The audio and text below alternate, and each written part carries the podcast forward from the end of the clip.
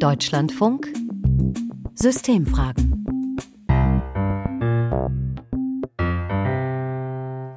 Heute mit mir, Katrin Kühn, und mit einem Thema, über das sich gar nicht so leicht sprechen lässt. Es geht um sexualisierte Gewalt an Kindern und um die Frage, wie lässt sich verhindern, dass pädophile Menschen zu Tätern werden.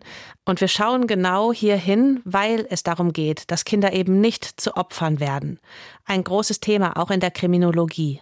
Mein Name ist Martin Rettenberger, ich bin Direktor der Kriminologischen Zentralstelle und Professor für Psychologie und beschäftige mich seit äh, vielen Jahren mit der Erforschung von Kriminalitätsursachen, insbesondere auch im Bereich der Sexualstraftaten. Martin Rettenberger ist einer der Menschen, die sich wissenschaftlich mit dem Thema Pädophilie und sexualisierte Gewalt und wie lässt sie sich verhindern beschäftigen. Auch zu der Frage, um die es jetzt in den kommenden 20 Minuten geht. Inwiefern kann hier auch Entstigmatisierung helfen? Oder in anderen Worten, Aufklärung, was Pädophilie ist?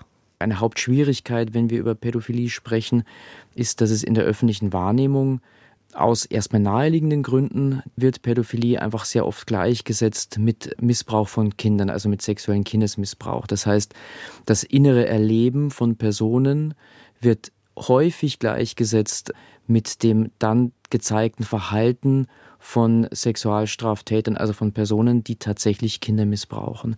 Und zwischen diesen beiden Konstrukten liegt ein, ein, ein Unterschied, ein großer Unterschied, der natürlich sehr, sehr wesentlich ist, aber in der öffentlichen Wahrnehmung wird das sehr häufig gleichgesetzt. Und Martin Rettenberger hat uns auch gesagt, warum es aus seiner Sicht wichtig ist, auf das Thema Entstigmatisierung zu schauen, weil es dabei helfen könne, dass Menschen nicht zu Tätern werden. Also wenn ein Bild besteht, dass jeder, der an einer bestimmten Krankheit leidet, unmittelbar eine Gefahr für alle anderen ist, dann wird es kaum möglich sein, sachlich darüber zu sprechen. Dann wird jemand, der vielleicht betroffen ist, möglicherweise weiß er das noch gar nicht zu 100 Prozent, sondern er würde das gerne abklären lassen, er möchte gerne beraten werden, der würde sich nicht beraten lassen, wenn er die Angst haben muss, dass ein Beratungsgespräch, das er in Anspruch nehmen würde, dazu führt, dass er gesellschaftlich praktisch nicht mehr existent ist, also nicht mehr dazugehört, dass er sich selbst in eine absolute und dauerhafte Außenseiterposition bringt. Wenn die Lage anders sei, dann könne auch eine bessere Prävention gelingen.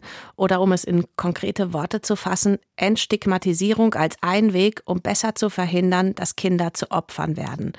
Dem Psychologen und Kriminologen ist es deswegen wichtig, dass möglichst viele Menschen wissen, dass es die Pädophilie als sexuelle Präferenz eben gibt, dass sie den Stand der empirischen Sexualforschung kennen.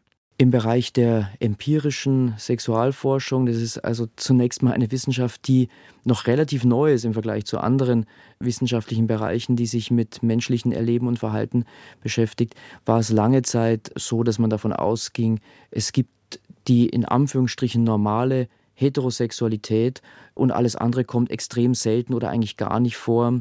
Im Laufe der letzten drei, vier Jahrzehnte hat sich gezeigt, dass das Sexualleben der Menschen dann doch deutlich unterschiedlicher sein kann, als man es lange Zeit angenommen hat. Und man hat dann gemerkt, es gibt also neben einem stabilen sexuellen Interesse an anderen erwachsenen Menschen, gibt es noch eine Vielzahl von weiteren Erregungsmustern, die aber eben genauso stabil sind wie die in an, ich setze es immer in Anführungsstrichen, wie die in Anführungsstrichen normale Heterosexualität. Das heißt, wir haben entdeckt, dass es ganz unterschiedliche stabile Präferenzmuster gibt. Und einige von denen kommen sehr selten vor, manche sind in ähm, öffentlicher, gesellschaftlicher oder auch juristischer Hinsicht praktisch völlig belanglos, man diskutiert darüber gar nicht, aber andere können natürlich auch negative Auswirkungen haben für dritte Personen. Und das ist etwas, was dann in der Pädophilie natürlich besonders intensiv intensiv diskutiert wird. Also man hat festgestellt in der Begutachtung von Sexualstraftätern, die sexualisierte Gewalt gegen Kinder gezeigt haben, dass es eine Gruppe gibt,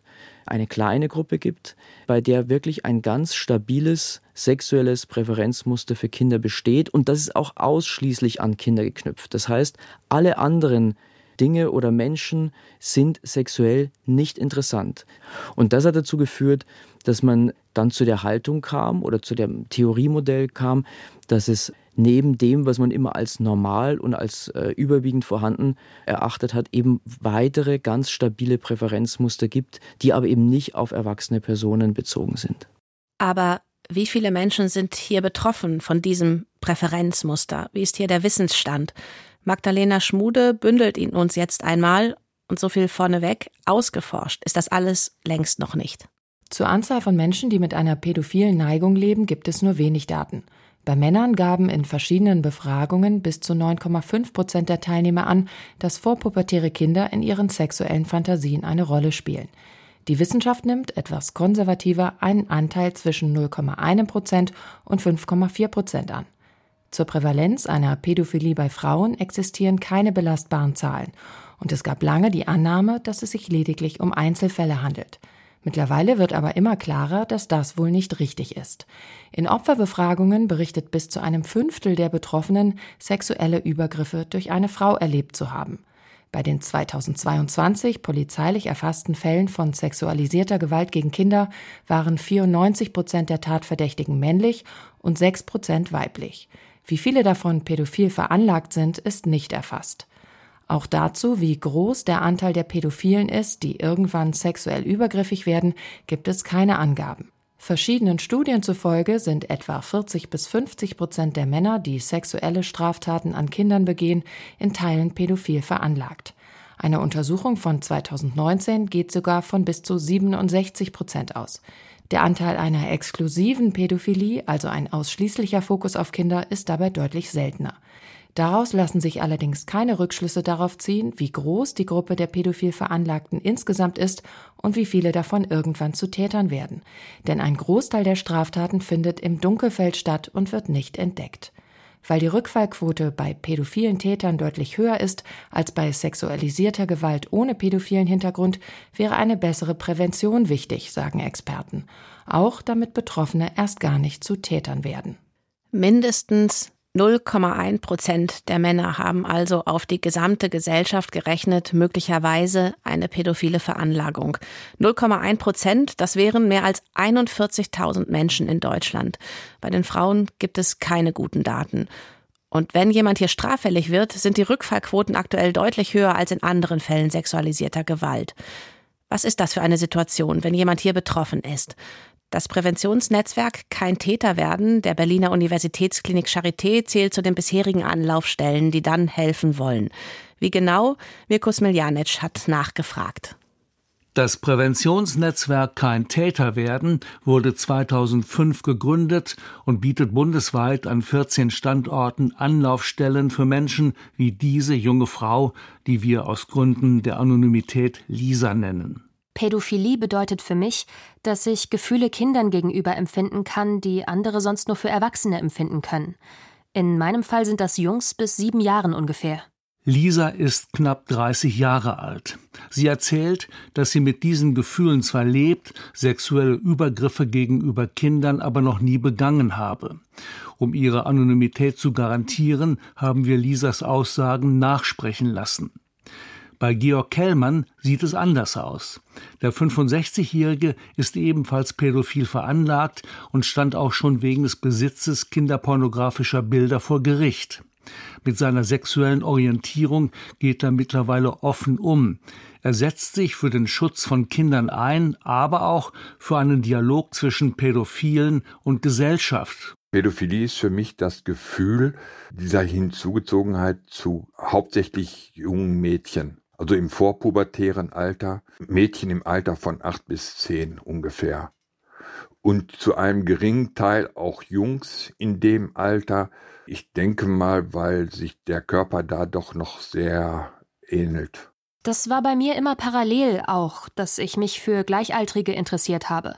Also es war immer beides sozusagen, also pädophile Fantasien, also mit Kindern. Das habe ich gemerkt, so mit 14, 15 würde ich sagen. Ja, ich habe mich dann noch nicht so als pädophil bezeichnet, aber da habe ich das so gemerkt halt.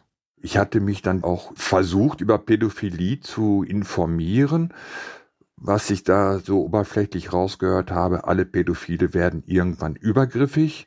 Ich wusste nicht, wie sich das bei mir weiterentwickelt.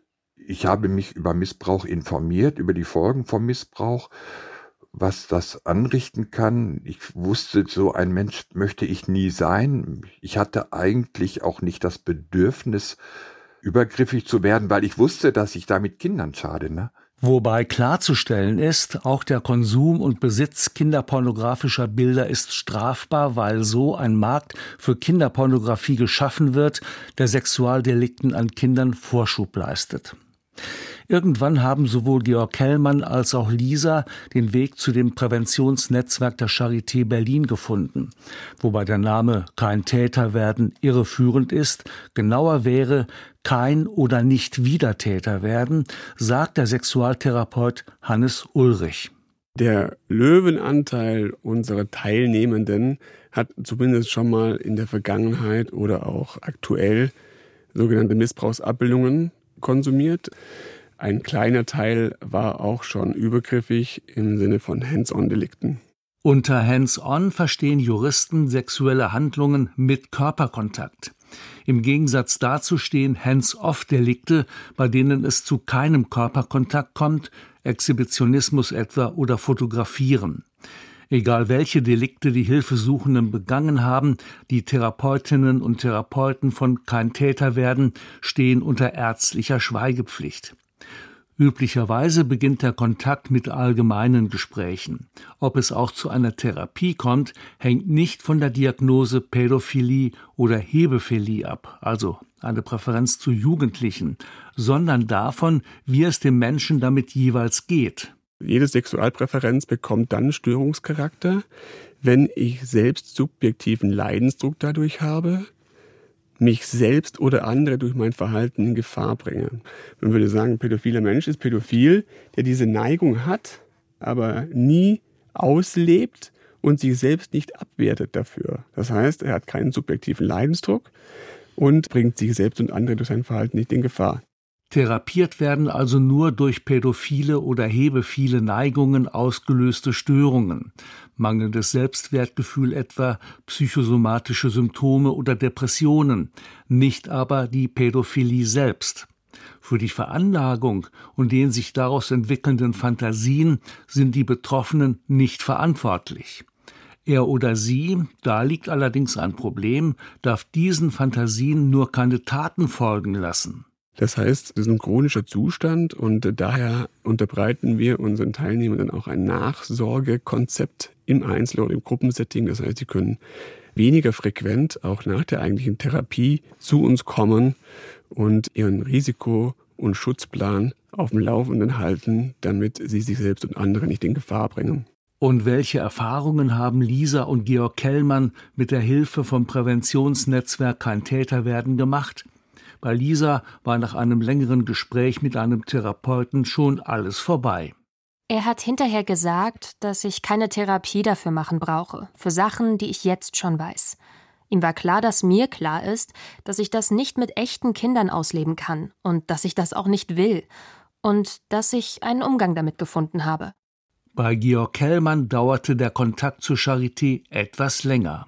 In der Charité habe ich dann gelernt, ja, ich bin pädophil, ich werde diese Neigung nicht los, ich kann die nicht übertünchen mit irgendwas, sondern die Gefühle sind immer in mir drinne, aber ich muss ihnen nicht nachgehen, sondern ich entscheide, ob ja, was ich mit diesen Gefühlen mache, ob ich die wirklich auslebe und übergriffig werde oder ob ich die für mich behalte und dadurch auch eben nicht übergriffig werde. Mirko Smiljanic hat berichtet über das Projekt Kein Täter werden und es gibt noch einen Grund, warum Experten sagen, dass es wichtig ist, dass sich möglichst viele Betroffene Hilfe holen. Kriminologe Martin Rettenberger hat ihn uns gesagt. Es geht nämlich auch darum, weiteres Wissen für die Forschung zu bekommen. Wenn wir Kinder effektiv schützen wollen, dann müssen wir natürlich die Gefahren kennen. Dann müssen wir wissen, wie entsteht sexualisierte Gewalt gegen Kinder. Und um das zu verstehen, müssen natürlich auch dann potenzielle Personen, potenzielle Täter, also Personen, die zu Täter werden könnten, auch mit denen muss man ins Gespräch kommen. Von denen braucht man ja genau das Wissen. Was führt denn dazu, dass sie sich so fühlen, wie sie sich fühlen? Was ermöglicht es beispielsweise auch manchen, als, selbst als pädophil eingestufte Menschen, die sagen, ich, ich leide darunter, aber ich werde oder wurde nie zum Täter. Was schaffen diese Menschen, was andere möglicherweise nicht schaffen? Das heißt, wenn das Dunkelfeld kleiner wird, dann kann die Forschung zum Beispiel auch neue Studien aufsetzen, die dann wiederum helfen können, die Prävention zu verbessern. Mirko Smiljanic, mein Kollege, der auch für den Beitrag zu dem Charité-Projekt eben recherchiert hat, hat noch mit weiteren Wissenschaftlerinnen und Wissenschaftlern gesprochen, die sich mit dem Thema beschäftigen. Und wir sind jetzt hier zusammen im Studio. Mirko, wie sicher ist das denn aktuell, dass das hilft? Also Beratung, Therapie, wie auch bei dem Projekt der Charité jetzt. Wurde das schon evaluiert? Eine solche Untersuchung gibt es tatsächlich. Das Präventionsnetzwerk Kein Täter werden hat sich 2014 bis 2016 selbst unter die Lupe genommen. Zitat aus den Ergebnissen der Studie. Das Berliner Präventionsprojekt Dunkelfeld ist ein Buch, das auch öffentlich erschienen ist. Nach der Behandlung empfanden die Teilnehmer weniger Einsamkeit, zeigten weniger emotionsorientierte Bewältigungsstrategien, weniger Defizite in der emotionalen Opferempathie, weniger missbrauchsbegünstigende Einstellungen, weniger sexuelle Befasstheit. In Bezug auf sexualisierte Gewalt berichteten 80 Prozent der Teilnehmer, dass es zu keinem übergriffigem Verhalten mehr kommt. 20 Prozent der Stichprobe hat allerdings erneuten Missbrauch begangen. Bezüglich des Konsums kinderpornografischer Abbildungen berichteten knapp die Hälfte der Therapieteilnehmer, dass sie keine Missbrauchsabbildungen mehr konsumieren. Aber das ist dann ein Forschungsprojekt, das sich selbst überprüft, diese Evaluation. Das ist richtig, das überprüft sich selber, das ist auch sicherlich ein Manko. Außerdem stehen alle diese Ergebnisse unter dem ethischen Dilemma zwischen den methodischen Anforderungen an klinische Forschung und den Schutz von Minderjährigen. Für bessere Resultate läuft schon eine größere externe Evaluation. Federführend ist die TU Chemnitz. Ergebnisse sind allerdings erst 2026 zu erwarten. Das ist noch ein wenig hin. Was es aber natürlich gibt, das sind die ganzen Erfahrungen und Studien aus dem kriminologischen Hellfeld, also aus der Therapie verurteilter Straftäter, wo Projekte wie das an der Charité eben drauf aufbauen auch. Auch das hat uns Kriminologe Martin Rettenberger gesagt. Wir haben insbesondere Erkenntnisse aus der Behandlung, aus der langjährigen Behandlung, aus dem sogenannten Hellfeld, also bei bereits verurteilten Personen. Diese Behandlung findet dann in Einrichtungen des Strafvollzugs oder forensischen Psychiatrien statt. Und dort wissen wir aus verschiedenen Studien, dass diese Behandlung wirksam ist. Und einzelne Behandlungsbausteine, einzelne Methoden dieser Behandlung, die man aus dem Hellfeld als wirksam kennt, die werden auch im sogenannten Dunkelfeld, also bei Personen, die eben noch nicht verurteilt sind, die auch noch keine Täter wurden, die keine Täter werden wollen, eingesetzt. Und von dem her können wir natürlich davon ausgehen, dass das auch entsprechend wirksam ist, auch in diesem anderen Setting. Und wenn wir hier jetzt über Entstigmatisierung sprechen, dann, Mirko, geht es auch darum, dass gewusst wird, dass es diese Neigung eben gibt und dass die Menschen da oft Hilfe brauchen und keine Hilfe ist, wenn jemand abgewertet oder ausgegrenzt wird. Ganz genau. Und da setzen auch die Überlegungen aus der Wissenschaft an, die sich mit Strategien zur Entstigmatisierung beschäftigen, dass es erst einmal um die Aufklärung geht. Oft mangelt es an korrekter Information. Was ist der Unterschied zwischen Pädophilie und Pädokriminell etwa? Ist Pädophilie eine Krankheit? Gibt es auch pädophile Frauen? Die Sozialwissenschaftlerin Ita Räbke etwa von der Universität Hildesheim plädiert dafür, möglichst früh mit der Aufklärung zu beginnen.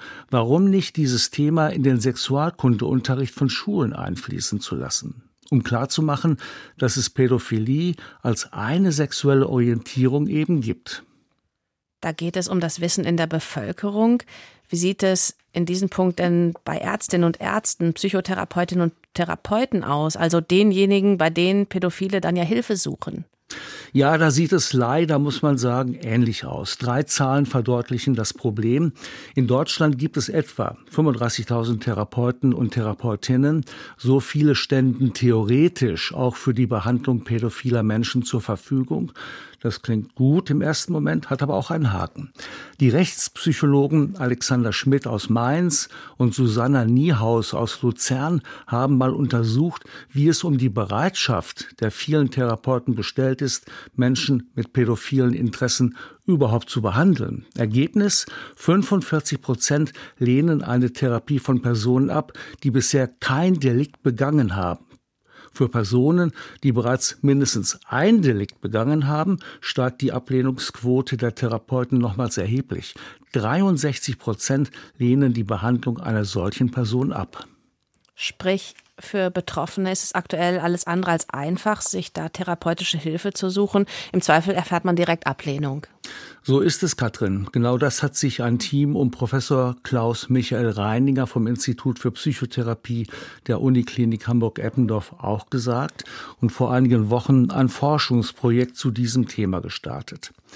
Therapeuten, die an dem Projekt teilnehmen, sollen zum Beispiel in einem Online-Frage-Antwort-Spiel schätzen, wie viele ihrer Kollegen und Kolleginnen keine Pädophilen behandeln oder behandeln wollen. In der Regel liegen sie falsch. Die Auseinandersetzung mit der falschen Antwort soll die Teilnehmer letztlich dazu bewegen, vielleicht doch mal Pädophile zu behandeln. Denn, das sagt das Team in Eppendorf, behandelt jeder Therapeut, jede Therapeutin in Deutschland nur ein bis zwei Pädophile, würde sich die Versorgung verbessern und hoffentlich natürlich auch die Gefahr sexualisierter Gewalt an Kindern mindern. Und dann muss es natürlich auch die nötigen therapeutischen Kapazitäten geben, sprich Zeit. Wie sind denn jetzt final die Einschätzungen? Was sagen die Wissenschaftlerinnen und Wissenschaftler, die zu dem Thema Entstigmatisierung von Pädophilie arbeiten? Kann sich da überhaupt etwas ändern? Welche Chancen sehen Sie da? Es kann sich etwas ändern, aber nicht kurzfristig. Dass die Entstigmatisierung notwendig ist, darüber besteht bei Forschenden allerdings kein Zweifel. Für betroffene Pädophile ist Entstigmatisierung wichtig, damit sie ein Leben ohne ständigen Druck führen können und einen leichteren Zugang zu therapeutischer Hilfe bekommen. Vor allem aber, und das ist ein ganz wichtiger Punkt jetzt, vor allem aber ist die Entstigmatisierung für den Schutz von Kindern von großer Bedeutung. Das hat mir zum Beispiel auch noch einmal Professorin Sarah Janke von der Universität Bergen in Norwegen gesagt, die zu diesem Thema forscht und viel veröffentlicht hat. Verständnis für die schwierige Situation pädophiler Menschen aufzubringen, bedeutet ja nicht, sexualisierte Gewalt oder andere Straftaten gut zu heißen oder in Kauf zu nehmen, ganz im Gegenteil. Das Verständnis kann Pädophilen aber helfen, erst gar nicht übergriffig zu werden. Mirko Smiljanic, vielen Dank für den Überblick. Jetzt noch einmal zum Abschluss und damit sind wir eben am Ende angekommen dieser Deutschlandfunk-Systemfragen zum Thema, ob Entstigmatisierung von Pädophilie dazu beitragen könnte, sexualisierte Gewalt zu verhindern oder zu reduzieren. Die Wissenschaftlerinnen und Wissenschaftler, die sich damit beschäftigen, sagen ja damit sich mehr pädophile Menschen rechtzeitig Hilfe holen, damit auch die Präventionsforschung mehr Wissen bekommt. Und das ist das Allerwichtigste, damit dann am Ende weniger Kinder zu Opfern werden. Ich bin Katrin Kühn und sage Danke für Ihre und eure Zeit.